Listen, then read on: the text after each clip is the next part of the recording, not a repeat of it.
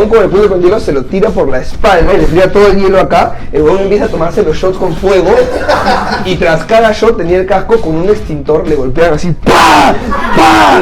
Huevón, nosotros habíamos estado ahí decíamos, están filmando una película, huevón, esta huevada no puede ser real, huevón. Y el ruso acaba los 15 shots antes del minuto y ¡ah! Y, como, ¡ah! y nosotros ¡a la mierda! ¡Deme uno, señor! ¡Puta maravilloso! Increíble. Puta madre, gracias. Bueno, a mi cámara, ¿no? Uno, dos y tres. ¿Qué tal mi gente? Bienvenidos todos a un nuevo capítulo de Sal y Conversa. El día de hoy tenemos a un invitado, la verdad, una persona que estoy seguro que a toda mi generación la ha hecho cagarse de risa en algún momento de su vida. Y si no lo conoces, no estás en nada, cabrón. Así de simple. Eh, por favor, sin más preámbulos, que todos ya saben quién es, un aplausito a Mateo Garrido Leca. Qué rica presentación, hermano. ¿Cómo estás, Mateo? Qué ¿Qué tal? gusto, viejo. Qué lindo. ¿Sabes que acabas de hacer esa presentación que le agradezco mucho y, y caigo en cuenta de que cuando despego quizá es tu generación la que me la que me alza, o sea, la que me empieza a seguir, la que me empieza a bancar, la que fue al inicio de los shows, me llamaban para ir a shows en colegios y, y era una locura. Yo soy de Santa María, acá cerca, y yo llegaba para dar una charla, para lo que sea, y veía a los chibolos en las clases. Sí, y este, y sí, pues es tu generación la que me dio la oportunidad de hoy poder chambear lo que hago. Así que les agradezco, chicos, a todos los que estén viendo esto. Muchas gracias. Este, Mateo, para empezar eh, la conversación del día de hoy, quería que me cuentes, bueno, antes que nada, quería que me cuentes qué tal este regreso al teatro. Sabemos que Oh. acabas de volver al teatro después de casi un año. Eh, quiero que me cuentes qué tal esa sensación. Casi dos años. Casi dos años. Sí, casi dos años, justo eh, pandemia y nos yo estaba en el teatro y nos cortan la temporada. Nos estaba yendo muy bien, es una obra que, bueno, ya no vuelve más, se llama Se Busca Comediante, la escribimos nosotros. Es una obra bien bacán porque en realidad este, le va a tener feeling toda la vida, porque lo que sucede es que los productores es una empresa importante de teatro y trabajan siempre con los mejores arti- artistas, no sé qué, bacán, y un día les cancelan una temporada que iban a tener en enero. Entonces dicen, carajo, faltan dos, falta poco para la temporada, no sé qué, ¿qué hacemos? Nos han cancelado, ¿qué hacemos? Y dicen, llama a los chicos, a los chicos del, stand que son baratos y que son divertidos, llámalos, llámalos. Entonces nos piden hacer a cada uno una semana de nuestro unipersonal. En un mes yo iba a hacer una semana de selfie, Gachi iba a hacer una semana de su show, Carlos una semana de su show y una semana de su show.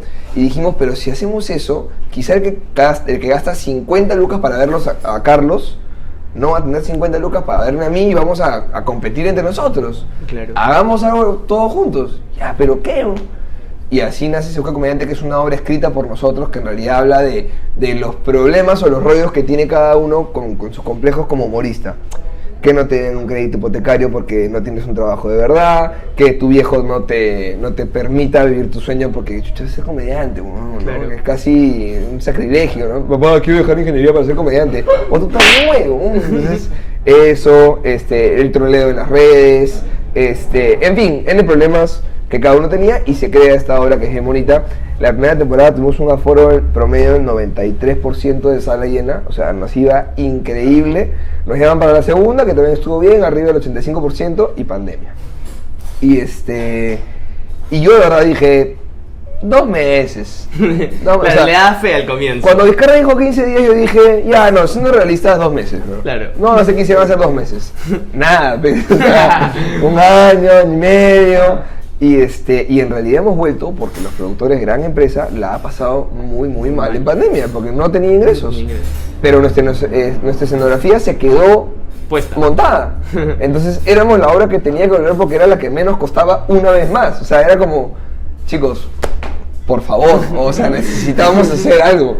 Entonces este, regresamos, con pena ha sido al, al 30% de aforo, son un teatro para 800 personas con 230 butacas. Este, o sea, si tú veías el cartelito que tenía todas las sillas donde no se podía sentar, parecía un teatro lleno de gente que no puede estar. Claro. Entonces era, era duro, pero por más que hay gente que nos dice, oye, ¿cómo ha sido pasar de, de lleno con 800 a, a 200 puntas?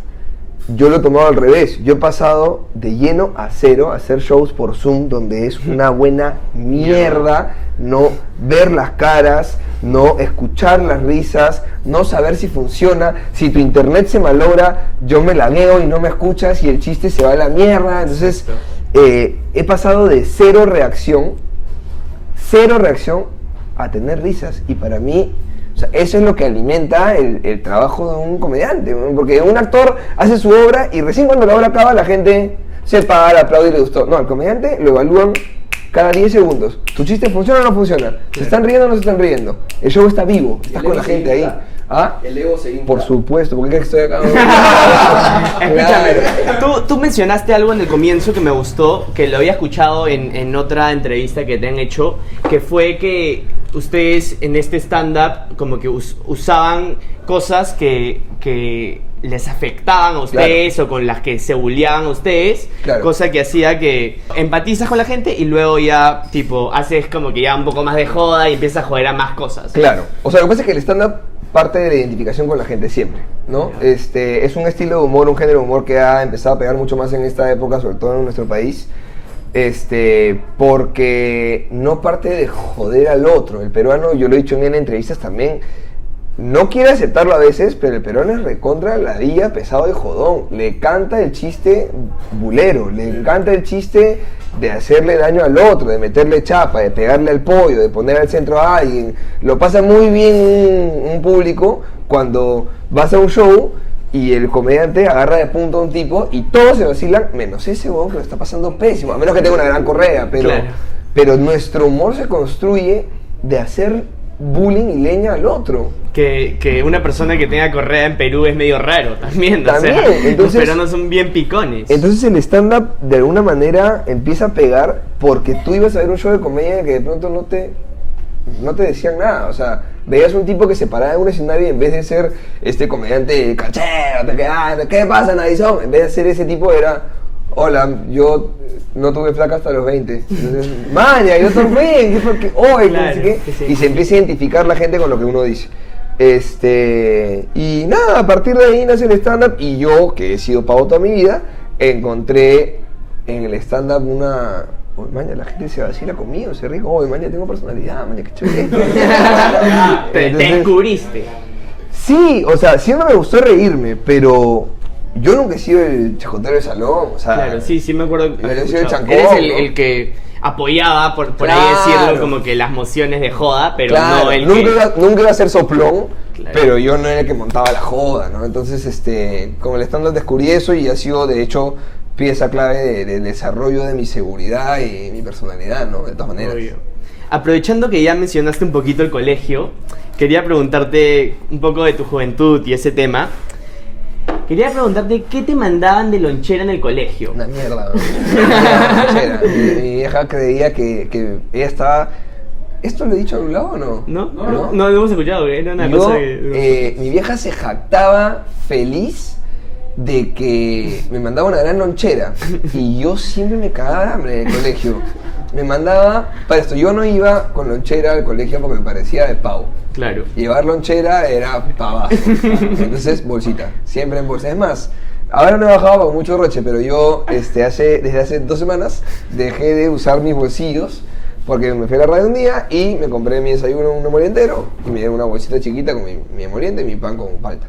Este, y bueno, estoy, yo soy muy ordenado, entonces como los audífonos voy a entrar al aire, pero siempre mis cosas como que las acumulo acá, no sé, pero suelo acumularlas como las, las apilo todas una encima de la otra, no sé qué, así. Pero así siempre se pueden caer. Entonces las metí en la bolsita y a la salida de la radio me la llevé y dije, oye, qué cómodo no llevar bolsillos llenos de cosas, porque los audífonos, el celular, la billetera, el monedero, las llaves, esta cosita que me he hecho en los labios, que es porque la gente cree no que hemos tenido sexo salvaje con mi plata. este, y no es verdad. Eh, qué cómoda la bolsita. Entonces ahora voy con una bolsita blanca de pan, de, de 10 céntimos, con mis cosas. Y mis patas me ven y me dicen, lamentable, un, un canguro, una, no sé, una bolsita de tela, aunque sea, ¿no? pero con esa, esa bolsa vergüenza. Entonces, este, siempre me ha gustado la bolsa porque eh, no pesa, es más práctico. Entonces, iba con mi bolsita. Y mi hija me mandaba una manzana o una mandarina, un cuacuá y un pan con jamón. Y ella sentía que era una loncheraza. Para algunos lo será, para algunos lo será, pero durante siete horas de colegio yo veía a mis amigos que llegaban con un termo, con salchipapas un día, claro, otros con doble tupper, tres sándwiches mixtos, calientes, con guaflera, encima de la huevada, amigos que decían, pollo, pollo echado con mayonesa, pan con huevo y tocino, y yo era un pan con jamón, no había ni mantequilla, pan con una, o sea, ni siquiera el doble jamón para que sientas que hay jamón, no. o sea, era, era pan, este, y me la pasaba gorreando, pues, a quien hubiera en el, en el cole. Me acuerdo que a veces tiraban pan al jardín de la, de la cancha de fútbol para que las palomas comieran. Y yo cogía el pan de ahí, y, a la mierda. O sea, yo nunca he sido asquiento para nada y, me cagaba hambre. Lo pasaba mal en el cole con el hambre, pero bueno, ya. Es importante no ser asquiento en la vida, creo. ¿ah? No ser asquiento. No ser asquiento. Total, porque, total. Pucha, yo, yo también he sido toda mi vida cero asquiento. Y por un lado, como que claramente hay cositas y cositas, ¿no? O Sí, sea, sí, como sí. que- porque, por ejemplo, compartir un chupetín con alguien, Ya. eso, eso es como que no me parece falta. por algún motivo- Pero si un chupetín se caía al piso, claramente sí, eso me parece falta. Yo le tengo más asco a la saliva que al piso. Ah, no te creo. Te lo juro. O sea, prefiero, prefiero revolcarme en el mar y tragar agua con caca que compartir un, un chupetín. Man, ya. A mi flaca me da asco cuando mi flaca. ¿Ah? No No, no, flaca le digo, amor, te quiero mucho, pero hagámonos caricias nomás. Asexuales. Beso no, por favor. No, pero claro, es raro, ¿no? Porque cuando uno chapa así todo bien, pero eh, a mí no me, me da asco el, el, cepillo de dientes, ponte me da asco. Pero claro, digo, es que eso es para sacar la cochinada. Entonces, de ahí usar eso, pa- no, no, pero bueno, no sé, son, contradicciones. Obvio, obvio. Quería que me cuentes, siguiendo por esta rama, eh, ¿cómo fue tu primer chape y tu primera vez en el sexo? Pa, la mierda. Mi primer, mi primer chape fue en, no sé Porque, si... no, quería contextualizar. Porque en, una, en la entrevista en la banca con Jesús Zamoravi, Con Jesus. que la prim- bueno, el título del video se llama Le robaron la pareja de pre-pre a Mateo. o sí, sea, sí, sí, sí. este. Y en ese momento creo que todavía no habías dado tu primer beso, que lo dijiste que fue a los 20, ¿no? A los, 20, o sea, lo que pasa es que 19. mi primer beso intencional fue a los 20. Claro. Pero tuve... intencional. Ah, sin intencional fue a los 15 o los 16, pero por. Botella o sea, borracha. botella borracha, pero porque fue el castigo para la flaca. O sea, o sea, o sea, no fue como, ya beso, ya beso castigo, no fue castigo, ya chápate Mateo. Yo, ¿Qué es esto? Este, yo feliz, para mí, para mí no era castigo, yo estaba feliz. Este. Silvana, creo que se llamaba la chica, ni me acuerdo, fue en Ancón. Este. Pero, digamos, intencional o, o con, con gileo de por medio, fue a los 20 en, bueno, lo que hoy es este la Peña Carajo. No recuerdo, creo que fue en Fish, no sé si ustedes fueron a Fish o no. Sí, he escuchado. Sí, Sí, llegaron. lo Ok, que- Fish era el local de la Peña del Carajo, juega los sábados a las 11 de la mañana hasta las 7 de la noche. Claro. Entonces, claro, tú te metías una juergaza y era rarazo porque yo, o sea, podía llegar ebrio, ebrio, etílico a mi jato, pero como llegaba a las 7 mi vieja, hola, o sea, ah, no, no, o sea, yo llegaba, mi vieja me comiendo con mis hermanos menores y este, y, ah, no, mira, me decía, perfecto, adiós". Pero claro, cuando de repente no te la pegas tanto, pero llegas a las 3 de la mañana, ¿dónde estás? No puedo dormir tranquila, no sé qué, la, la". exacto. pero acá ella, fresh, no importaba lo que me metiera en la juerga, ella, fresh porque llegaba a las 7. Feliz. Este, y a veces te metías tu descansadita hasta las 11 y zafabas de vuelta a otra red o a seguirla. Sí, sí, sí, sí, bacán.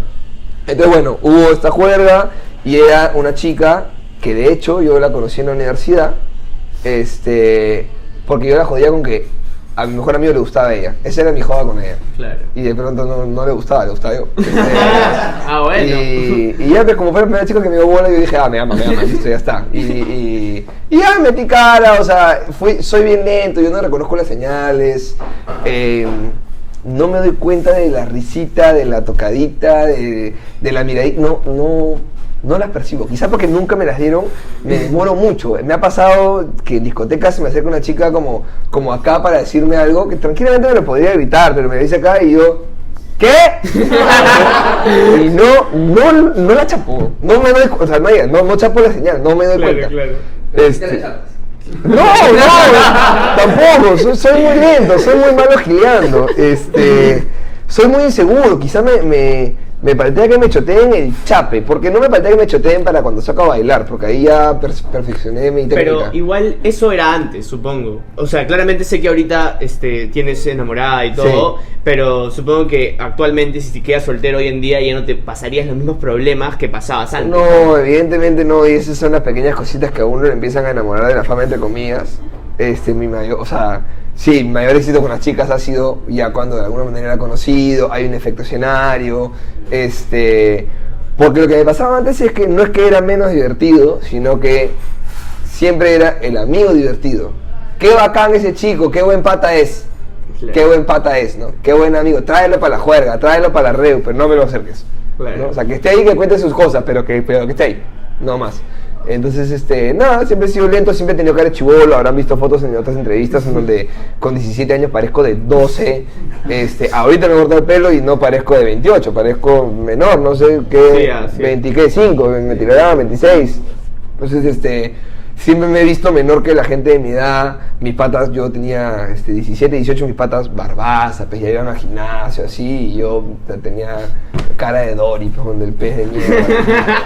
No, no me, no me salía. Y ya, así fue el primer chape. Y, este, y mi primera vez fue, eh, o sea, concreta, porque he tenido otra, ot- un intento, pero no se concretó. Mi primera vez fue en un hostal terrible en Miraflores. Este, pero no fue mala. De hecho, fue con, con no voy a decir con quién. Obvio. Este, por, por ella, no voy a decir con quién por ella. Pero este.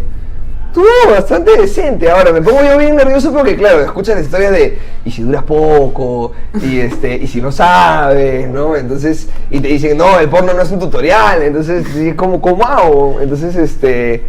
Yo, el gran consejo que recibí fue, mano, a la previa métele todo el foie. A la previa, olvídate de, del momento de inserción, olvídate de eso. En la previa, déjalo todo en la cancha. Y eso es lo más importante. Y bueno, por esta parte a mí me han dicho que yo, puta, soy cuevita, sí. la- No sé si por el tamaño o porque la huevo. Pero bueno, dicen que sí, así que. Pero claro, me lo dicen las que han estado conmigo, ¿no? Claro. ¿Y a cuántos años aproximadamente fue para Ese una fue a los 22, 21, 21, se- 22, sí, claro, seguramente. 22. Sí. Eh, y quería preguntarte si es que antes, tipo claramente antes, toda tu juventud, había sido muy pajero. Yo descubrí la paja a los 14, creo, recién. Fue, que, que creo que medio tarde, ¿no? O sea, no sé si la teoría se- podría ser. Más o menos. No, que yo, me estaba, yo me estaba duchando y de pronto cayó agua y dice, ¡ah! ¿Qué es eso? No, un día descubrí. Porque sí me acuerdo, este, van a perdonar los, este, los que sean medio asquientos, pero recuerdo ser chivolo, yo suelo dormir boca abajo. Y llegaba un momento en el que se empieza, o sea, te empieza a despertar antes que tú. Y, y dolía. O sea, yo sentía dolor y lo que hacía era acomodarme para jalarla para acá, para seguir echado boca abajo y que no me duela. Le hiciste un hueco a la cama. ya quisiera, ya quisiera. Este, entonces, este, pero no entendía por qué se paraba. O sea, era muy inocente. Yo, yo vi porno a los 15. O sea, yo me pajeaba antes de descubrir el porno y mi primer porno, yo nunca he tenido revistas, nunca he tenido este eh, fotos. Yo he descubierto el porno en celulares con iPhone. O sea, Ah, ya, bueno. este, yo ponte nunca me he pajeado con laptop. Jamás en mi vida he visto porno en mi laptop. Alucina que yo tampoco. Es más, nunca Me- tuve me- laptop de me chibolo. da- no sé. entonces no, este, y vi porno en el celular de un amigo. Entonces, te dije lo del iPhone como para que calcules el año. No Claro. sé qué año salió un iPhone, pero digamos, no ha sido temprano que yo he visto tetas. Nunca he comprado un DVD, Claro. nunca viaje de promoción y ah, vamos a comprar este, la clásica, un por nosotros, profe, un por nosotros. Nunca, bien sano, bien, bien sano. Entonces, este, no, creo que, creo que empecé tarde, pero por supuesto todo se mete en su pajita, ¿no? Obvio, obvio. Este, ahora quería adentrarnos un poquito en, en tu especialidad, por así decirlo, la comedia, y que me cuentes cómo fue el inicio en este mundo. Eh, quería que me cuentes cómo, cómo fue la primera, la primera presentación que tuviste. Si te- ¿Cómo fue tu, tu miedo al público, tu pánico escénico, todo ese tema? Porque, o sea, a mí en el primer capítulo, por ejemplo, claramente estaba O sea, la cámara claramente, o sea, Pero, por, pero por lo que la gente va a comentar o por la entrevista en sí? No, porque como nunca había tenido la, la posibilidad de como que tener cámaras adelante, o sea, un iPhone más que nada grabándome a mí mismo, pero como que una cosa así, claramente Claro. como que sí sentía una cierta presión. Es loco, ¿no? Cosa- a mí- me parece lo caso que estas cosas intimiden porque son equipos, o sea, no, no te están mirando, te están jugando. Obvio. te- Pero la gente te intimida, o sea, me parece natural. De hecho, por ejemplo, a mí me cuesta mucho tomarme fotos. Yo no, no odio las sesiones de fotos con toda mi vida, las detesto. Porque por algún motivo soy cero fotogénico, entonces yo puedo sonreír así a la cámara y de pronto toma la foto y salgo. ¿Por qué? No sé, weón, pero el frame que sale es. ¿Por qué? No entiendo. Entonces, eh, cuando me piden sesión de fotos para la radio, sesión de fotos para la serie, para el teatro, para lo que ¿Sabes fuera. como cuando pateas la pelota de fútbol? Sí, ¿ves? Y yo digo, ¿por qué? ¿Por qué siempre salgo hasta las huevas? Entonces, y me cuesta, claro, muecas, fresh, las que quieras, cara de imbécil, las que quieras, guapo, no, no, no, No puedo, no puedo. Y mi hermano es un natural para hacer sesiones de fotos de guapo. mi hermano es de los que voltea y el pelo, puta, head and shoulder, ventilador, así, Obvio. sale el cine perfecto. Entonces, este, me intimida las fotos pero el video jamás me ha intimidado. Entonces, bueno, el stand-up arranca, eh, me meto a un taller, eh, me costó descubrir mi tema. Yo sentía que como yo admiraba mucho a Carlos Palma y Castañeda en esa época, en esa época ya no, este, yo sentía que los admiraba mucho porque hablaban, te decía, el stand-up es de la, la identificación. Carlos hablaba de las discotecas, el cine y su mamá. Y... no sé, Ya, está- Ahí vienen a buscarnos. y, y Guille Castañeda hablaba de colegio de hombres y de las, de las fiestas y los bailes de mujeres y hombres o algo así. Entonces yo decía, esos son los temas que yo manejo. Ya, ya hicieron el monólogo que yo podría hacer. Ya no tengo nada más que decir. Ya se me acabó, no hay opciones. Yo no puedo ser comediante porque ya dijeron todo lo que hay por decir. Y Carlos me dice un día, oye, ¿no sabes la cantidad de comediantes que hay en la historia del universo? Y todos hablan de su vieja, todos hablan de trabajo, pero todos tienen su manera de contarlo y sus remates diferentes. No, Carlos, yo no puedo, yo no puedo, no puedo. Carajo, haz. Y en una tarea nos mandan a hacer una lista de cosas que nos hacen reír, cosas que nos hacen llorar, cosas que nos dan miedo, cosas que nos hacen renegar o algo así. Y en una de esas cosas, no me acuerdo en cuál lista, creo que la del miedo o la de llorar, puse el gol que se falló el Cóndor Mendoza contra Ecuador. Que no sé si ustedes lo recuerden, creo que fue en 2012. El Cóndor Mendoza hace así, no le da la pelota, la falla y era nuestra oportunidad el mundial y qué sé yo. Cuando ven ese insight, Carlos me dice: Ese es, weón.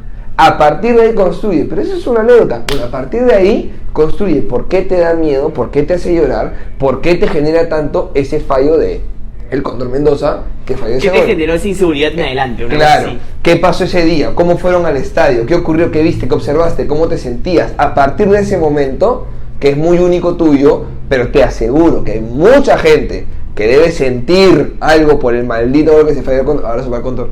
Este escribe. Entonces, a mí no me dio tanto miedo salir al escenario la primera vez porque sentía que era muy sólido el insight del Cóndor Mendoza. Uno. Dos, me dijeron ese día la función, tú vas a cerrar porque tu monólogo es el más sólido. Entonces, eso me lo dijeron los tres profesores. Y yo, cuando me- los tres, a quienes yo admiraba, me dicen, tú cierras porque tu monólogo es el más sólido, me dio mucha confianza en mi texto. Tercero, en el stand-up hay necesaria la identificación, pero yo nunca he tenido, ver- no, no tengo vergüenza. Muy pocas cosas me dan vergüenza. Y hacer el ridículo en el stand-up no Es lo que tienes que hacer. sí, sí, Tienes es que- lo que tienes que hacer. ¿no? Entonces, mientras más ridículo hagas, más se van a reír. Entonces, de pronto, por supuesto, nervios a olvidarme el texto, pero no, y, y no había nervios a, a, ¿y qué va a decir toda esta gente? No, porque al final... Sabías van- que iban a- iba a risa. Creo, creo que sabía que iba a haber apoyo, más que iba a dar risa o no. eh, en tu primera muestra de stand-up siempre, por ejemplo, te presentas tú, me presento yo, se presenta eh, Mario. Antonio, no, Antonio y Antonio. Toño, Toño. Ay, perdón, no te confundí con el gringo porque te di, te di rubio. Toño y Mario Barito, Mario Barito, ¿no? Este, se presentan los cuatro. A todos les van a decir, oye, Toño, lleva a tus 15 amigos o tus 15 familiares, igual tú, igual yo, igual quien sea, todos cada uno 15, perfecto. Este, entonces, la gente es muy buena onda, ya, ya vayan al lado. La primera presentación, todos te van a aplaudir todos los chistes, te van a, vas a salir y ¡ah! Entonces, hay mucha seguridad en ese sentido. No le pasa a todos. Hay gente que, por supuesto, llega el día de la función y dice, no sale, no sale, no sale, no sale, no sale, no sale, no sale. Me van a cagar, me van a cagar". Pero yo siempre hacía ridículo en las reuniones, ¿no?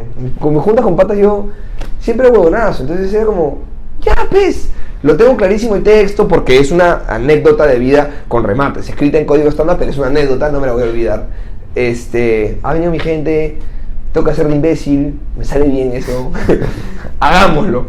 Y salí corriendo, porque dije, tengo que estar con energía, salí corriendo, había un ecran y me estampé con el ecran y el ecran, ¡pum!, se fue para abajo. No te creo. Y la gente, ¡ja, ja, ja! ja". Creían que era parte del Y show. yo dije, ya está, weón, bien. Y acomodando el ecran, el show, el, el escenario tenía un doble nivel. Acomodando el ecran, me resbalo, puta, me caigo yo y se cae el ecran de vuelta y la gente, ja, ja. Entonces me paré y dije, muchas gracias. Y, este, la y la acción. gente, jajaja, y me dio tal seguridad ese muchas gracias porque claro, las primeras dos risas fueron de accidentes, pero el muchas gracias fue una decisión que tomé en ese momento y De impro. explotó. De impro, pero sin, sin saber, fue como muy evidente decir, ya está, no, eso fue mi show. Este, Es como que te apoderas del roche y lo haces tú. te apoderas del roche. Lo- la gente se rió y a partir de esa primera risa, puta, ya, ya fluyó. No hay función a la que yo no salga nervioso. Tengo casi 10 años haciendo stand-up y no hay función a la que no me haga la caca antes de salir al escenario. Ritual, antes de cada función, caca. caca. Siempre hago caca antes de cada función. Y siempre estoy nervioso.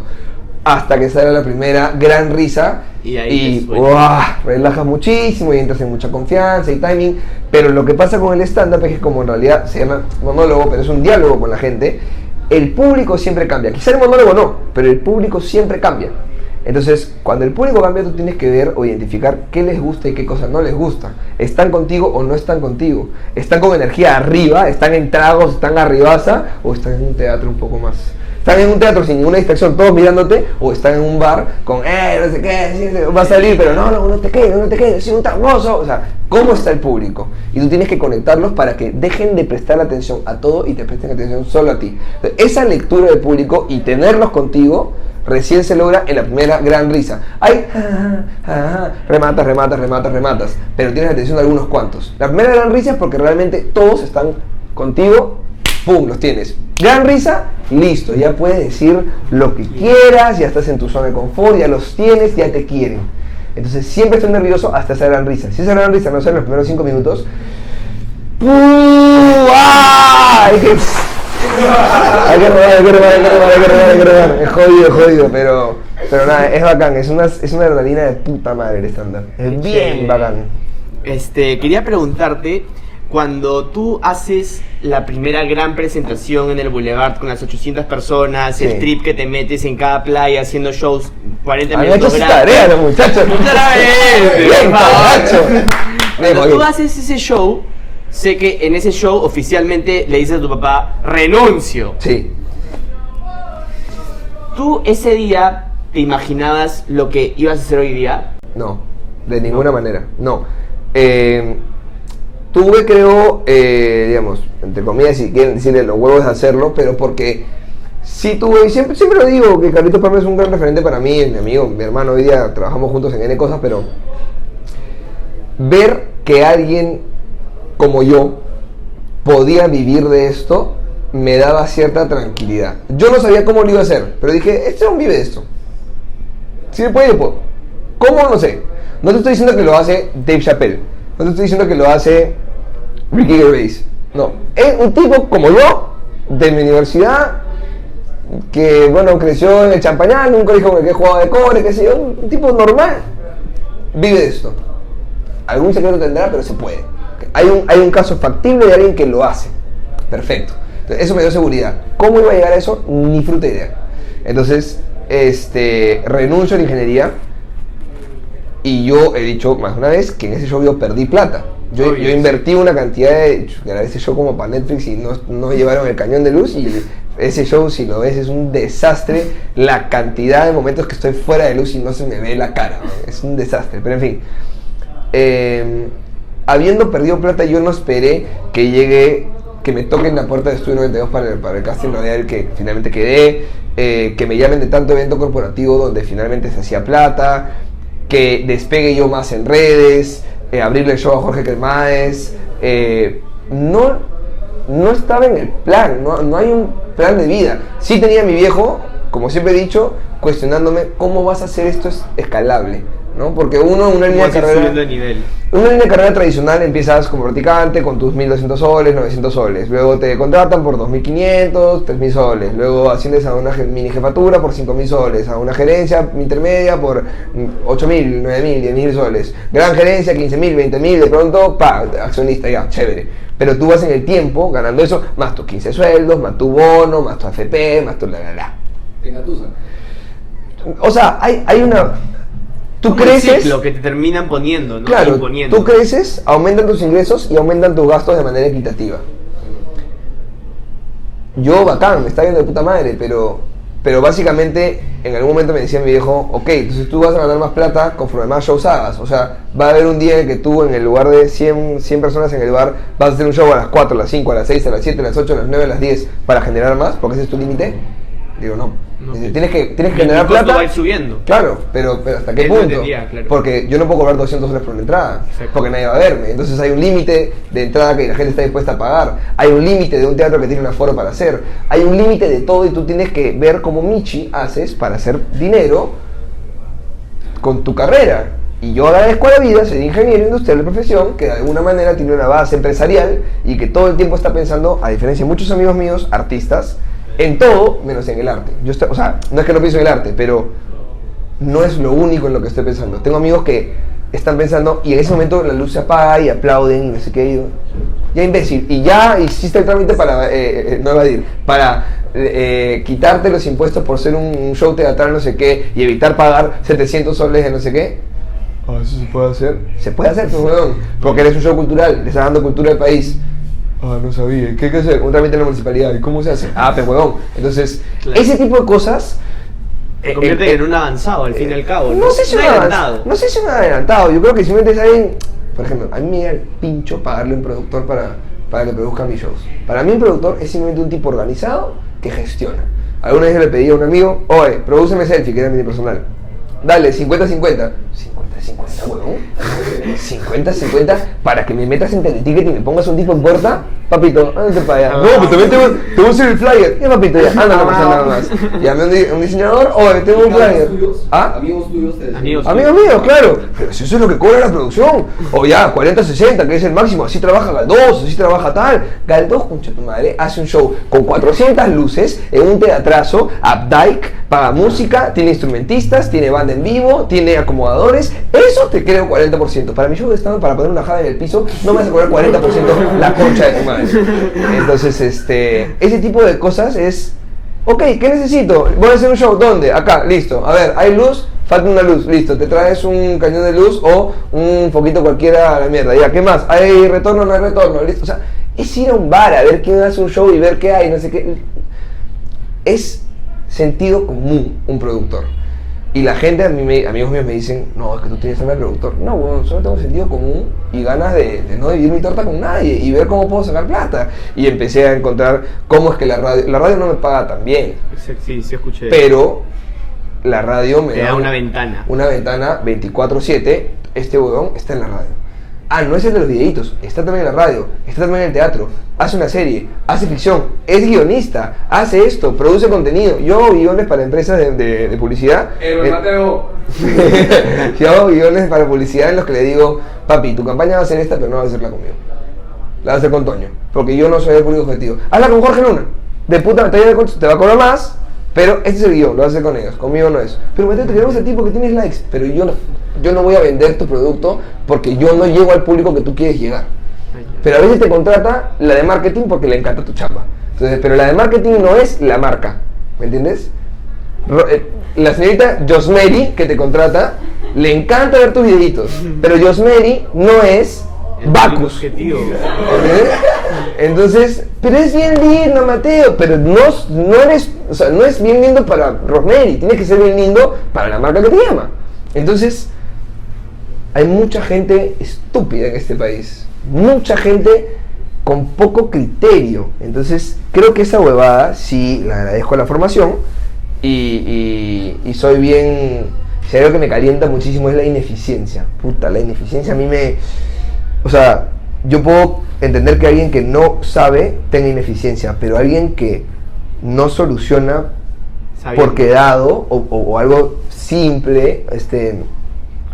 Oye, Mateo, es que no pude vender la entrada porque la gente, el que me pidió, me pidió el WhatsApp y en ese momento el WhatsApp no estaba funcionando porque estaba apagado.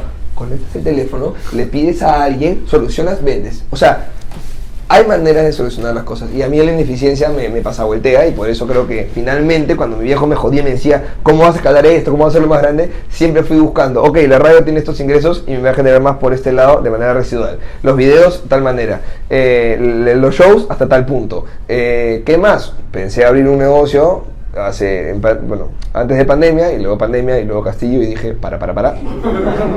no es tiempo de invertir, pero este... Sí, hay N cosas que voy haciendo para diversificar mi, mis Cartera ingresos, mi cartera de productos, pon los huevos en diferentes canastas, ¿no? Entonces, bueno, va un poco por ahí la, al fin y al cabo todo esto te lo terminó enseñando tu carrera que... mi carrera, O sea- los golpes, hacer. Siempre le digo a la gente que haga, vas a fallar, te vas a caer y vas a aprender. Y vas a decir, ok, cometí una mala decisión aquí, ¿por qué? Analizas, ok, no la vuelves a cometer, pero, pero nadie ha hecho tu camino exactamente igual que tú en su vida. Nadie. Nadie. Tú tienes que hacértelo tú solo. Habrá ejemplos, bacán. Por ejemplo, siempre, repito, Carlitos Palma hacía muy bien la producción del Club de la Comedia, pero yo veía falencias en ese trabajo. Ok, chapé lo positivo, dije, así se hace, está buena esta forma de negociar, está buena esta forma de producción, pero aquí en comercialización, en digital, en promoción, está fallando, lo mejoro. Y vendrá alguien detrás mío que dirá, Mateo lo hace muy bien en promoción, lo hace muy bien en producción, lo hace muy bien en escena, pero le falta explotar y ser masivo. Yo puedo hacerlo. Mira los hablando huevadas. Parece mentira, pero Jorge y Ricardo me decían, yo no quiero hacer lo que tú haces porque yo no quiero escribir todo lo que tú escribes. Tú escribes para publicidad, tú escribes para tus shows, tú escribes para tus monólogos, porque también yo hacía monólogos y luego iba al show y decía uno que me había hecho Instagram, ¡ya lo vi en Instagram! Y, y era como, puta madre, entonces tengo que escribir, y si subo el material de mi show al, al Instagram, entonces cuando van a ver ven lo mismo, y es como, puta madre, ¿para qué pagaron? Si había- Entonces Ricardo me decía, no quiero, como no, yo soy comediante para no trabajar, como me decía. Decía, yo no quiero escribir todo lo que tú escribes, quiero poder hacer algo diferente que no me cueste y manejo el código de humor, weón. Y mira cómo venimos acá y nos cagamos de risa. Y así me sacando huevadas. Porque Ricardo mirando formatos de afuera, un día, y lo propuso con otra gente, y quedó con Jorge, pero, pero ellos se sientan a decir, oye, hagamos algo de contenido de humor que no nos implique sentarnos a escribir ni quemar nuestro material de stand-up. Porque Ricardo se grababa haciendo stand-up, será, busca el material de Ricardo de stand-up en, en YouTube. Hay como mierda, porque Ricardo, qué bestia cómo escribe stand-up la cantidad que ha escrito. Es impresionante. Entonces el huevón un día se cansó y dijo, no doy más, tengo cinco shows de stand-up. Y no me han funcionado, ¿no? No es que no me han funcionado, pero no he logrado la masividad o la estabilidad, ¿no? Este, y sale hablando huevadas desde la idea de, sí, Mateo ha logrado un culo con redes, bacán, sigamos el camino de las redes porque mira, sí, te da exposición y te da venta de entradas, pero no hay que escribir, porque qué flojera. No quiero trabajar con marcas porque se meten en tu contenido, porque te joden la huevada, por lo que entonces de un insight, o sea, de, de identifi- de identificar un problema dentro de mi contenido, un problema que para ellos era un problema y en Obvio. fin, sacaron hablando huevadas y hoy son los comediantes más top de todo el puto país. Y Latinoamérica, si quieres. Y yo me saco el sombrero por ellos. Sí. Y, y digo con orgullo, concha, su madre, estos jóvenes son mis amigos. Jorge me pedía foto en el estadio, ni me conocía, yo no lo conocía a él y creció puta, un poco conmigo. Entonces, hay una amistad genuina, un respeto mutuo. Y este y nada, yo creo que son un ejemplazo y los quiero mucho y, y quiero que les vaya millonarios como les está yendo para siempre, porque creo que están haciendo un gran, una gran chamba para el país. Sí. Una sí. gran inspiración para Para cualquier muchos. creador de contenido. Para verdad. muchos, que van a pensar que es fácil, pero realmente No, miren, la- obviamente. miren la producción que tienen esos chicos que de verdad es... Uf, la- sí, sí. Pendejísima, pendejísima. Son unos maestros. Este, ya que estábamos hablando de hablando huevadas, eh, quería que me cuentes en la entrevista con Henry Spencer, mencionas que conoces a Gregor Rosselló. Sí. Ya, ya sabes, fijo, lo sigues actualmente y sabes la magnitud y la llegada que tiene el Sí, día claro, de hoy. claro. Sí, Has visto que ya está en Twitch y está generando contenido en Twitch. Sí, sí, y es una locura lo que hace Grego. Quiero que me cuentes cómo, cómo, cómo fue que lo conociste, cómo empezó tu relación con él. La verdad es que es un referente para nosotros también. ¿Ah, sí? Sí, la verdad que Man, yo cuando pregunto eso, la gente no lo saca tanto. O sea, como que no fue tan viral por aquí. Claro. Este, perdón que esté en el celular, lo que pasa es que quiero que... El primer comentario. Dale, espérate, espérate. No se va a notar ni mierda, vamos a ver. Ahí, ahí, ahí, ahí, ahí está. Greguito me escribió te extraño Oh, porque- porque qué locura, publiqué- Grego Rosselló. Publiqué un videito, este, hay mucho cariño ahí. Eh, Grego tiene familia que tiene negocios acá, Mañana. ¿ya? Creo, puedo estar patinando, pero creo que hay una casa que se llama Casa Rosselló, suena. que es de diseñador o algo así. Sí, algo así. ¿Ya? Y me parece que es un familiar suyo. Ya. Entonces un día por la joda un tío suyo le dice que, que cuando quiera que caiga no sé qué y él con un amigo le dicen a su manager argentino, oye, ¿y si nos mandamos a una mini, mini, requete mini gira por Perú? Y dice, bueno, para probar huevos, ¿Qué onda? huevos, pues a ver si tu comedia funciona en Latinoamérica, ¿no? Vamos, tiene donde quedarse, no cuesta mucho, bacán, chévere. Entonces Grego pone en Google stand-up comedy Perú. Perú. Lima. Y la primera página que sale es el Club de la Comedia. Entonces Grego escribe, hola, hago stand-up. este, ¿Puedo ir? Y nosotros que somos unos estafadores dijimos, claro que sí, ven. Entonces sirve para decir, con comediantes internacionales. tú, lo vendes como, desde Argentina. Y la gente, maña, Argentina, ¿quién es? Tenía año y medio haciendo stand-up, pero desde Argentina, Gregor Rosselló, que además, fachero, fachero. Obvio, obvio. Este, entonces vino y yo cada vez que venía alguien de afuera, trataba de entrar a ver qué hacía, si hacía algo en redes, trataba de, de buscar si tenía material en YouTube para ver qué tan bueno era y, y- Exacto. y no sé, empecé a aprender algo, ¿no? Entonces entro a sus redes y veo que tenía seguidores. Y lo que me sorprendió de Grego fue que eh, Grego tiene más o menos, creo que un año mayor que yo. Y cuando llegó, eh, en Argentina hay una calle que se llama Calle Corrientes, que tiene un, imagínate, la calle Las Pisas enorme, con un montón de bares, con shows a las 6 de la tarde, a las 8 de la noche, a las 10, a las 12, a las 2 de la mañana. O sea, shows de stand-up, de impro, magia cómica, bla, bla, bla, bla, bla. Pero todo el rato hay shows y, y si hay desde las 6 de la tarde hasta las 2 de la mañana es porque hay audiencia, la gente va, le gusta. Este, y yo le dije, huevón, con, tanta, con tanto show, ¿cómo haces tú para con la edad que tienes, teníamos 23 años, este, el poco tiempo que tienes haciendo stand-up, ¿cómo haces para que te den un espacio en un bar? Porque en este país hay muchísimos principiantes de stand-up que son gente que lleva un taller y cree que ya es comediante. Este, lleva un taller y luego se quiere presentar en un lugar y le cuesta, porque claro, tú sales, primero, el taller siempre acaba con una muestra de tu show. Claro. La muestra del show se llena, por supuesto, con tus amigos, con tus amigos, con tu familia. Va, escándalo. El bar feliz, puta, se llenó mi bar, la gente chupó plata, chévere. Segunda función, ya no va nadie. Porque ya fueron tus amigos. Por ahí le pasa la voz a los que te faltaron y llevas unos cuantos. Tercera función, ya no va nadie. Y bar cuando dice, papi, no me trajiste nadie, lo siento, muchas gracias. ¿Quién, quién, sí? Ok, y te traen al siguiente. Entonces, el gran problema de los pequeños comediantes Acá en Perú. acá en Perú es dónde me presento porque no me dan espacio porque no traigo gente y porque espero traer gente con que mis amigos vengan pero tus amigos se acaban y tus amigos no vuelven a ir si es que tú no tienes un monólogo nuevo y no tienes un monólogo nuevo porque eres un comediante principiante que le cuesta escribir entonces es un círculo vicioso de cómo me presento si no hay bar el bar no me da porque no traigo público no tengo público porque no tengo nuevo show Un y- círculo y es un vicioso círculo que vicioso complica al comediante entonces con esa duda le digo ¿cómo haces tú para que te den espacio en un bar? con ta- o sea, viendo tanta competencia, weón. Me dice, y yo empecé videito. Yo empecé a volver en Instagram, ahí tiré un Instagram para remates, código estándar, un poco la joda, y empecé a volver, y publicaba, y publicaba, de- y boludeces que veía por la calle, y todo bien, y, y de pronto la, la gente y se empezó a recopar, y empezaron a seguir, y bueno, ya va de mil, 15 mil, 18 mil, 20 mil seguidores, y bueno, los 20 mil, con que se copen 20 para el, para el show, y ya está, yo, yo llevo mi cuota de 20, y, y otro comediante llega a 10 y 15, y ya somos 60 en la sala, y, y re bueno, y la gente se, se, se, se, ga- Se se copa. garpa, se copa, no sé qué, y sube la foto, y ya. Hija de puta madre, vos, vos, vos sos como yo, de mi edad, debes hacer videito en Instagram. Era época de 15 segundos de video había en esa época. Este. Dije, no, tampoco. No, qué vergüenza. qué vergüenza, no hay forma, oh, no, no, no, no. Este, y sí, me empezaba. Digo, no, weón, ¿qué, qué? o sea, no subo una foto mía porque no tiene likes, weón. O sea, su- mi foto de perfil tiene 3 likes de mi mamá, su Finsta y, el- y mi like, weón. O sea, no, no hay manera. Este, bueno, yo te digo, yo te digo lo que me funciona. Bacán. Ahí quedó. Y al ratito, pum, pum, creo, creo, mira, mira, mira, mira, mira, mira, mira, mira. De pronto sube un video que, que lo sigue Messi, el huevón, y, sí. y ¡ah, Messi, Messi! ¡Messi, Messi, No sé qué, y, sale una foto de Messi con Grego, este, la, la época en la que... Eh, Explotó, terminó de explotar, ¿no? Explotó, en la época en la que la selección argentina estaba peleada con la prensa, y con el único con el que se toma foto Grego, eh, Messi con Grego, y, sale en el diario Le, tapa, pues, de portada, eh, Lionel Messi declara que su comida comediante favorito es Grego Rosselló, no sé qué, y yo, ¡ah! ¿Qué es esto?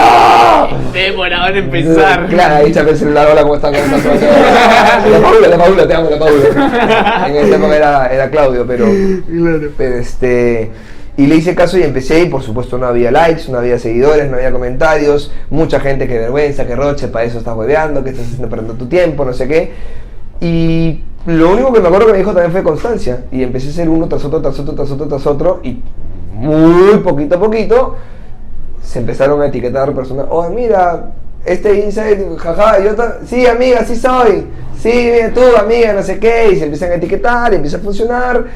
Y dale, que dale, que dale, que dale. Yo trabajaba en ingeniería de, 9 de 8 o 9 de la mañana a 6 de la tarde. De 6 a 10 trabajaba en radio gratis. De 10 a más hacía show gratis. Y de 12 a más llegaba mi jato y, y así escribía mi video y lo publicaba. Hola, Perico.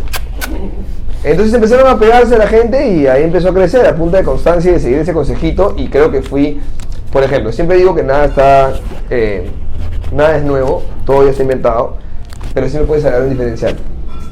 Yo no soy ni cagando el primer comediante en hacer monólogos en internet. Pero casi que fui de los primeros peruanos en hacer monólogos en Instagram. La gente hacía en YouTube, lo tenías a Andy Insane, lo tenías a Erra, lo tenías a Bruno Acme, lo tenías a- al chileno este Germán, no sé qué. Hubo gente que hacía el Wherever Tomorrow, había gente haciéndolo en Instagram. Pero no había gente haciéndolo, perdón, en YouTube, no había gente haciéndolo en Instagram, menos tan cortitos de 15 segundos. Y cuando Grego le funciona, digo, bueno, si funciona en Argentina, funcionará por acá. Entonces, yo no tengo gran diferencial, yo no descubrí la pólvora, pero fui el primero que se viralizó por lo menos en Instagram. Y de ahí salieron más. Y hoy hay el primero que lo hizo en TikTok. Y yo sigo a varios en TikTok que la rompen. Y yo no quiero entrar a TikTok o no le meto mucho ahí porque siento que ya no es mi red. O sea, ya bacán, veo TikTok, pero el Claro. momento es de otros. Ya no quieres entrar a esa red. O sea, fondo. publico de vez en cuando, pero, pero no es que voy a enfocarme en crecer en TikTok. No, hay gente que nació ahí y que la va a romper ahí y que de puta madre que le hayan crecido. Y bacán, si en algún momento alguno vio mi chamba y se, Se animó inspiró, a hacerlo. obvio. ¿no? Bacán. Pero es su momento. Entonces, siempre hay mm, maneras de innovar. Mi innovación fue estar antes en una red donde no estaban, donde era pura foto, no había videos. Y tú entrabas a mi Instagram y en vez de ver foto, foto, foto, veías mi cara así. Eh, porque era video tras video tras video tras video. Entonces te veías uno, man, ya quedó acá en este video. Entrabas en perfil y decías, ah, Tiene varios. todo el tiempo publica. A ver, veías el siguiente, jaja, qué bueno, el siguiente, eh, mazo, a ver, el siguiente, jaja, bueno, el siguiente, eh, siguiente. A lo Jaime Ferraro, por ejemplo. A ¿no? lo Jaime Ferraro. No, Yo hablé con Jaime. Jaime tiene años haciendo stand-up. Jaime es guionista. Jaime tiene conmigo dos entrevistas, una antes de ser viral, una después de ser viral, él. Este, y un día Guillermo Neira, otro amigo comediante de Trujillano, brasileño trujillano, este, le dice, Jaime, si estás viendo esto, por favor, respóndenos el mensaje, no nos por dejes favor así. Jaime, no seas cabrón, estamos en San Isidro, eso está en San Isidro, por acaso, Jaime. Este, eh, me dice, Guillermo le dice a él, porque Jaime viene haciendo estas historias de San Isidro, Tiempo. hace años. Y Guillermo le dice, pero bájalas y súbelas, weón. No, pues es que son historias. Bájalas y ponlas, weón. Y Jaime publica el primer día 100 videos. 100. Y, tenía, o sea, él empezó a revisar su historial y dijo, ah, la mierda, tengo 2000 historias, ¿no? Y empezó a descargar los que le dieron risa de vuelta y los empezó a publicar y empezó a pegar. ¿Y por qué pega? Porque tú ves el video y lo ves una vez y sigues, y, lo ves de nuevo y Y es el, es el mismo fondo, el mismo, eh, reconoces una vez, dos veces, a ver, y entras a su perfil y ves, ah, chucha, tiene un... A ver, y, te- y eso te genera verlo. Entonces, el mismo fenómeno que ocurrió conmigo, ya ahora yo no, porque ya no hago tantos videos de monólogo y ya mi, mi parrilla de Instagram ya tiene más publicidad que otra cosa, pero, pero este... Pero creo que le funcionó eso muy bien a él y le ha funcionado en TikTok y le ha funcionado a otros como Jorge Talavera con sus confesiones y le ha funcionado, este, no sé, pues a él, personas con...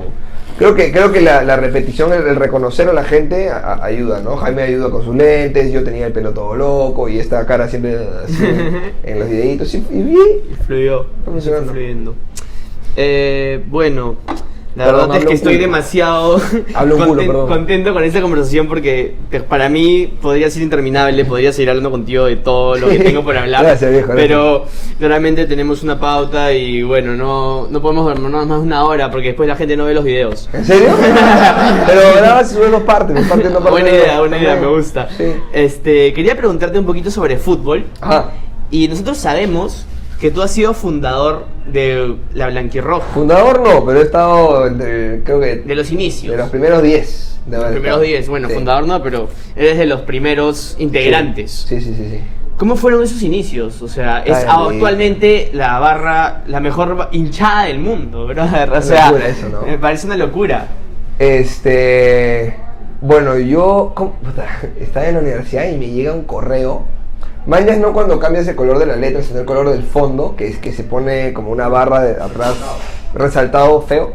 Y a mí un correo al hotmail. Un fondo rojo, un fondo blanco, un fondo rojo, un fondo blanco, un fondo rojo, un fondo horroroso, guachafazo. y decía algo así como únete a la hinchada de la selección para que los partidos de local no sean, este, seamos, nos hagamos sentir o algo así, ¿no?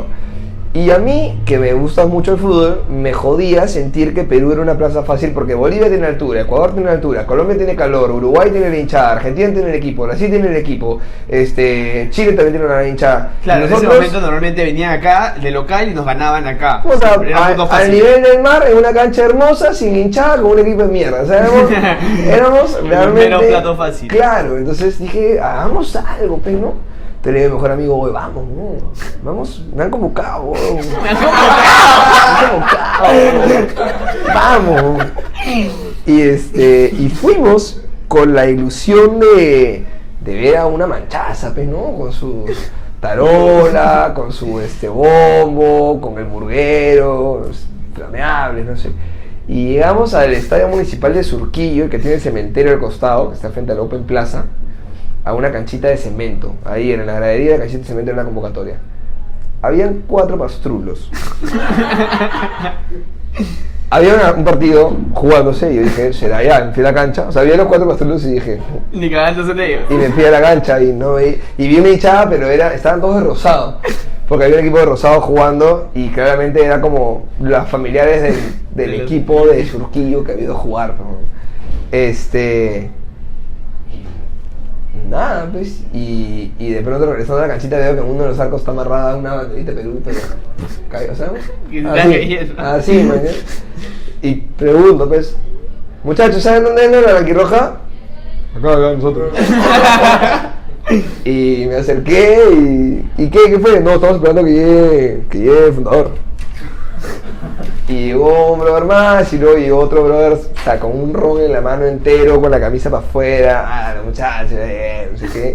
Y éramos siete puntas y se ponen a hablarnos un speech inicial de cómo se había fundado la Blanquirroja en el año 2000. Ya me olvidé, weón. 2008, fácil.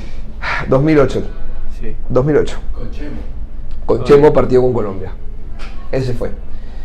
Y tu, tu, tu, eran tres en esa época. Y en fin, nos cuentan la, la huevada y nos piden que si nos interesa, que nos metamos, que el, el feeling es el mismo, queremos ser una hinchada diferente, no queremos violencia, queremos eh, darle nuestro apoyo a la selección y no sé qué, haremos lo posible y crear, y crear canciones. Y a mí me gusta, me gusta escribir canciones. Dije, puta, sería bacán. Y yo soñaba con algún día, puta, una canción escrita por mí, la cante el estadio.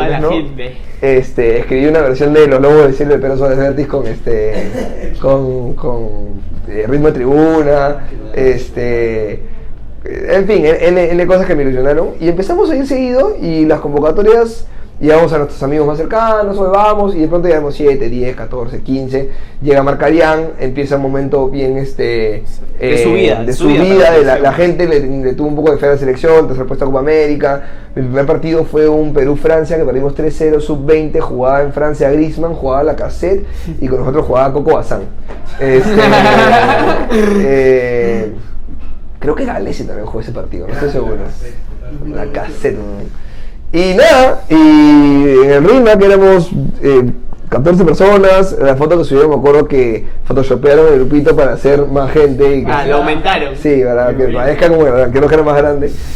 Y me empecé a meter, entonces en mi tiempo libre en la universidad me iba con ellos o a veces me tiraba la una clase para ir al estadio, pintaba banderolas, yo las, o sea, las telas las mandábamos a coser y luego yo, eh, como me de ingeniero, este, cogía mi winch y mi regla y yo hacía las letras y las graficaba con mis patas y el resto pegaba papel encima para luego sobre eso pintarla el telón, este, íbamos a, lo- a los bomberos a conseguir guías telefónicas, nos íbamos a Lima a cortarlas, el papel picado que conseguíamos bolsas de bolsas de bolsas, luego nos pasamos toda la noche chupando con patas en la casa de uno, embolsando papel picado, haciendo la bolsita, llegas al estadio a las 6 de la mañana, dejábamos cada puta bolsita en cada maldito asiento de toda la tribuna sur, eh, bolsita de globos rojos, bolsita de globos blancos, bolsita de globos rojos, bolsita de globos blancos, globos Chambón. rojos, cham- chambón, la gente llegaba, se sentaba y tiraba, era concha tu madre, espérate que salga el equipo, puta madre.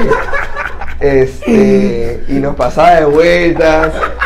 Yo me metí al estadio a las 6 de la mañana, nos hemos ocultado en los baños, en los ductos de ventilación para que no nos saquen porque nos metíamos clandestinamente. Este, con los bombos, con los instrumentos, todo estaba prohibido porque de alguna manera eh, no se pueden meter instrumentos. ¿Ah? Sí. Eh, todo está prohibido, entonces teníamos que, que ver cómo nos arreglábamos, pasábamos camuflados y siempre que terminábamos de armar toda la tribuna, este, tratábamos de tenerlo listo como a las 2 de la tarde máximo para que a las 4 que abrían las puertas entraran primeritos en la cola, otros más de la barra para que rodeen toda nuestra zona y tengamos una especie de cerco humano que no permita que gente que no es de la barra entre al centro, porque queríamos que en el centro esté la gente que realmente iba a cantar todo el partido. Y, y mientras esperábamos eso, a las 2 de la tarde pedíamos un poquito de la brasa del Norquis y desayunábamos en la cancha. Eh, almorzábamos en la cancha. Viendo el estadio vacío, así sentado, poquito Todo con, la, feliz, la sí, mano, nuestra salsita, ensalada con la mano, así. Y veíamos en la tribuna y decíamos, concha su madre. En, en 6 horas arranca el partido, estamos aquí hace 8 horas. Va a acabar a las 11 de la noche, pero estamos comiendo en la cancha del Nacional. Y este, feelingsazo, weón. Luego perdí a decir, a puta madre. 15 horas he pasado en el estadio, carajo. Pero este, era, eh, fue una muy linda época. eh, sobre todo la disfruté en la universidad. Se me dio que clasificamos al mundial. eh, Y pudiste ir a Rusia. Pude ir a Rusia, pero te, te iba a decir, se me dio que clasificamos al Mundial justo cuando 2018, yo acabo la universidad en 2015. Entonces, toda la época universitaria yo estuve muy metido en la blanquirroja porque puedes tirarte una clase, puedes dedicarle tu tiempo, pero cuando empiezas a chambear, ya es más difícil dedicarle tu tiempo, o sea, para hacer una barra organizada, requieres organización, chamba administrativa. Exacto. Y, y es un tiempo que te toma. Entonces, se me da, yo, yo empiezo a dejar un poco de lado la chamba organizativa en la barra y empiezo a ayudar desde el lado mediático. Tenía contactos en radio, tenía contactos en prensa, podía hacer que vayan a hacernos una nota. eh, yo hacía, si hacíamos una eh, charla, lo que fuese, yo, yo arrancaba gente, no sé qué, entonces ya tenía el dominio escénico, qué sé yo, apoyaba de ese lado, pero ya no en la parte de gestión. Y como se da la clasificación a Rusia, yo dije, cumplí. O sea, entré en el 2013. No, no, no, no, después del 14, del 2015 había entrado. No, no sé, ya cuando entré. La cosa es que entro, este, pase, Marcarían fue en 2014, ¿no? Sí. Entonces, claro, yo entré en 2011 o 2010. Claro, Claro, claro, claro, estuve en pincho años. sí. Y con Rusia, con la clasificación, digo, ok, dediqué un pincho años de mi vida a la selección, a la barra, ya está formado, ya hay gente, ya clasificamos, ya aporté mi granito de arena a la selección. Entonces ahí dije, chicos, los quiero mucho. eh, mientras pueda ir al estadio, Iré. iré a Sur y estaré con ustedes. Pero por ejemplo, Perú-Chile, yo tenía entradas y no pude ir porque tenía show. Entonces se me cruza mucho siempre con horarios de show, con otras cosas. Es muy difícil para mí abrir el estadio. Yo ya no puedo estar gritando en el estadio como gritaba antes porque tengo que cuidar mi, mi garganta. Eh, yo entiendo lo que es estar en la popular Y entiendo que la gente, ¡cállate, de tu madre! Pero no le voy a estar explicando a todos, es que tengo un pólipo en las cuerdas vocales. Entonces, este, em, no me gusta ir al palco, no me gusta ir a Occidente. Claro. Me pasa vueltea estar en Occidente y ver a la gente así. Sentadita y. Me pasa No me gusta estar en el centro y me meto con la gente de la Roja cuando buenamente puedo y me meto lo más al centro con la gente que ya conozco del núcleo núcleo de- del inicio, que ya saben mi historia, que saben que no puedo editar, que no me van a putear por no estar cantando. Voy a meterle, o sea, ya imposto un poco, ya no hago ¡Ah! y ahora hago ¡Oh! ¡Soy peruano! Ya canto así para sacar la voz de acá. Claro. Entonces, bueno, ya me alejé de los chicos por, por temas laborales. La amistad no se ha terminado para nada, pero ya yo no estoy involucrado. Este. Y nada, nada, creo que ha sido una época bien bacán de mi vida que, que se coronó con, con, Con la clasificación. con la clasificación. Claro. Este, bueno, para ir cerrando, por si, si se puede decir así, quiero que me cuentes lo que fue el viaje a Rusia, alguna experiencia cae de risa ya. Sé que la comida en Rusia era una mierda. Una mierda. Sé que era una mierda. No fui, pero he escuchado varios comentarios de, peruanos que han ido Sí, allá. muy malo. ¿Qué muy tal malo. esa locura de Rusia? Este, increíble. Hablaban poco inglés, sí. Poco tipo, literal, inglés. toda la gente te hablaba en ruso, no- Muy no podías pedir inglés. una carta. Sí, sí, es, una, es un país locazo. Eh, me ofrecieron, alucina que me ofrecieron marcas llevarme para allá y yo no quería porque yo quería mi tiempo para, para mí y mis patas, ¿no? Entonces yo me pagué mi viaje, todo chévere. Este, sí tuve que, que hacer notas para RPP porque no me iban a dar vacaciones de, de tres semanas. Sí, Mateo, Fresh, ah, mundial mientras todos se quedan trabajando. Entonces, sí tuve que hacer notitas para la radio, pero fuera de eso no fui a, a, a chambear, yo fui a, a joder. Este, y a vivir mi mundial. De hecho, yo fui a Brasil al mundial porque a mis amigos les dije, oye, nunca vamos a tener un mundial tan, Tan cerca. cerca. Es Brasil. Le dije lo mismo a mi papá. Es playa, es juerga, es fútbol. Tenemos 23 años, 22 años. No tenemos responsabilidades. O sea, chambeamos, pero no tienes un chivolo, puedes gastarte tu plata, ta- estaba soltero, vamos, vamos. Y nos fuimos con, con dos amigos a, a Brasil y ahí sale la famosa foto dormida con el pueblo de Argentina. Porque Claro. este... Estaban viendo el partido de Bosnia. creo. Yo fui a Rusia, a, a Río, y en Río jugaba Chile y jugaba Argentina. Era, ¿qué partido vas a ir a ver?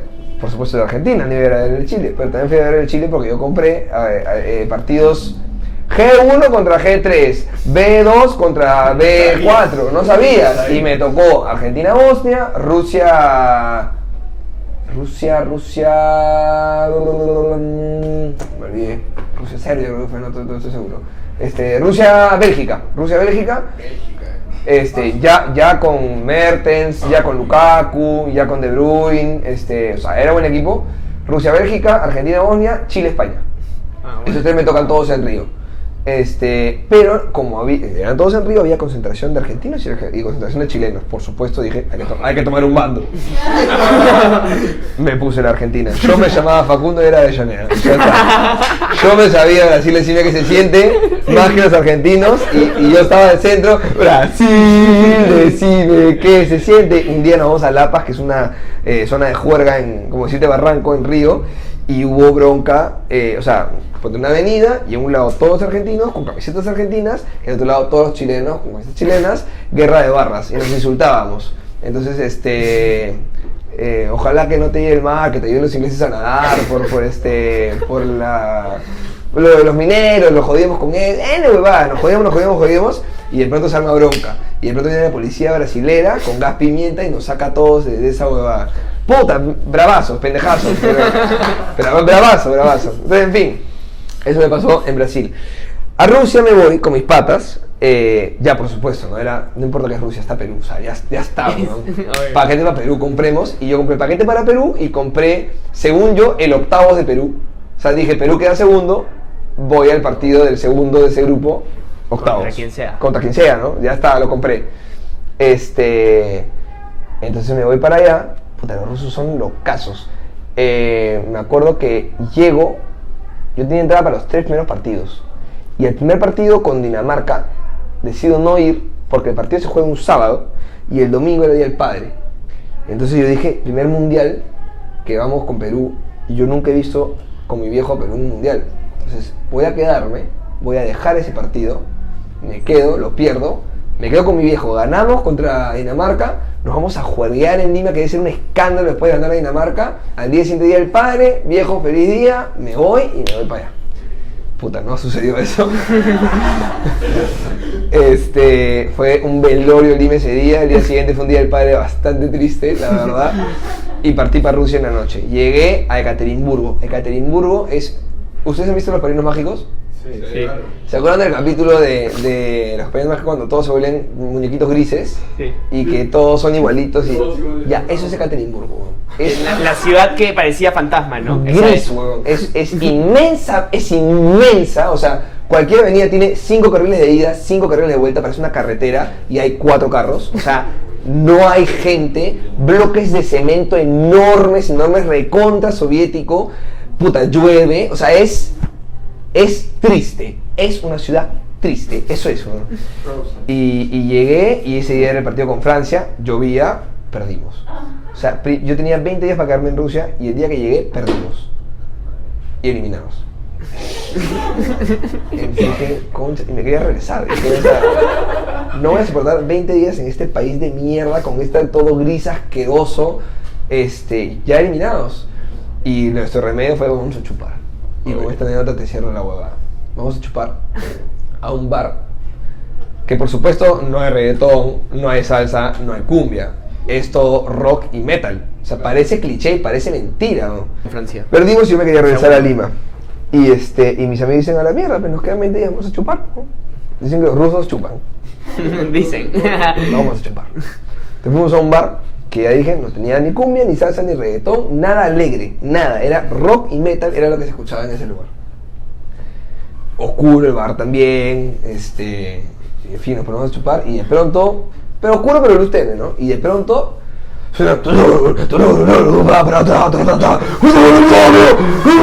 entonces así y luces así bla- blanco negro blanco negro blanco negro así.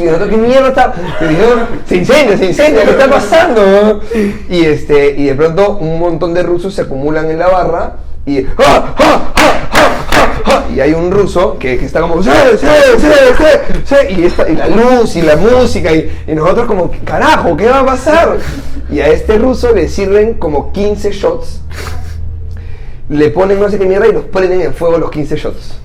Y, y todos, ¡ah! ¡ah! ¡ah! ¡ah! ¡ah! Y el ruso, ¡ah! ¡ah! ¡ah! golpeando la mesa así y le ponen un casco al ruso. Este. Y ¿qué? Y le dan los 15 shots y dice, ¡ah! Está así. Y ponen un timer de como. de- claro, de- un timer de un minuto, una mierda así. Viene por detrás del un con un cooler con hielo. Y entonces dicen, hay un. Esto, 3, 2, 1, y todos los rusos, ¡ah! ¡ah! ¡ah! ¡ah! ¡ah! Y nosotros, ¡ay! ¿Qué está pasando? Y el huevón con el cooler con hielo se lo tira por la espalda y le tira todo el hielo acá. El huevón empieza a tomarse los shots con fuego. Y tras cada shot tenía el casco con un extintor, le golpeaban así, ¡pa! ¡pa! Huevón, nosotros ya estaba ahí, decíamos, están filmando una película, huevón, esta huevada no puede ser real, huevón. Y el ruso acaba los 15 shots antes del minuto y ¡ah! Y, ¡ah! y nosotros ¡a la mierda! ¡Deme uno, señor! ¡Puta maravilloso, huevón! Increíble, huevón. Nunca me voy a olvidar esa locura, huevón. Increíble. Yo no lo tomé. Compramos entre todos. Costaba como 200 dólares esa payasada. Y entre, entre 10 amigos le compramos. Dijimos, ¿quién se anima? Y un amigo se animó. Y por supuesto lo golpeamos con, con el extintor. Puta. Locazos esos huevones. Locazos, locazos. Gran viaje, gran viaje Rusia. Qué buena Excelente. locura. Sí, huevón. Qué buena locura. Bueno, Mateo, eh, para cerrar con nuestra pregunta clásica del programa, Ajá. es ¿qué no puede faltar en tu casa? Eh, que no puede faltar en mi casa. Bueno, internet, porque si no dejo de trabajar. Pero no sé, me imagino que. En verdad algo de fútbol, hermano, porque. porque Una tele. eh, sí, la verdad es que mi primera compra en mi depa fue un tele y la segunda fue una terma. Y después, y después un colchón. Así va el orden. Este, así fue el orden. eh, y sí, bueno, yo hasta el día de hoy pago Movistar solo por ver a la U y pago DirecTV solo por ver al Arsenal y me gasto 400 soles, 200 en uno, 200 en otro para ver 8 partidos al mes. Y digo, carajo, Netflix cuesta menos, todo cuesta menos, carajo, no puede ser, pero sí, eso no puede faltar en mi jato. Bien. Eh, bueno, eh, Se Mateo. apagó todo, ya. Sí. Bueno, Mateo, este, muchísimas gracias por venir el día de hoy. Eh, te deseamos lo mejor para lo que venga para ti en el futuro. Y bueno, puedes despedirte si quieres. Sí, sí, sí. Nada, agradecerles a los que se han soplado la hora y media de conversa. Este. Invitarlos a que, bueno, que escuchen la radio, que es todos los días en la mañana de 7 a 10 en Estudio 92. Eh, vamos a sacar una serie para ustedes en América también, ahí prontito para que se caen de risa, gratis, así que véanla. Eh, show nuevo en noviembre, show nuevo en diciembre, así que todo lo que no se hizo en pandemia está que sale, sale, sale, sale, sale, sale, sale, sale ahorita para ustedes. Así que agradecerles eso y mucha buena onda para todos. Este, avisarte que te prepares para la pichanga de diciembre de Sal y Conversa, que vamos a reunir a todos los invitados Bien, para bien, jugar bien, una bien. pichanga con ellos, hacer vale, una, vale. una actividad de puta madre. Vamos a ir coordinando eso más adelante, pero bueno. este, Apuntado, apuntado. apuntado. Muchísimas gracias Mateo por venir. Qué Un gusto conocerte y A ti, nada. a todo el equipo y este. ojalá que esto se vuelva a virar y no haya muchas letras en los comentarios.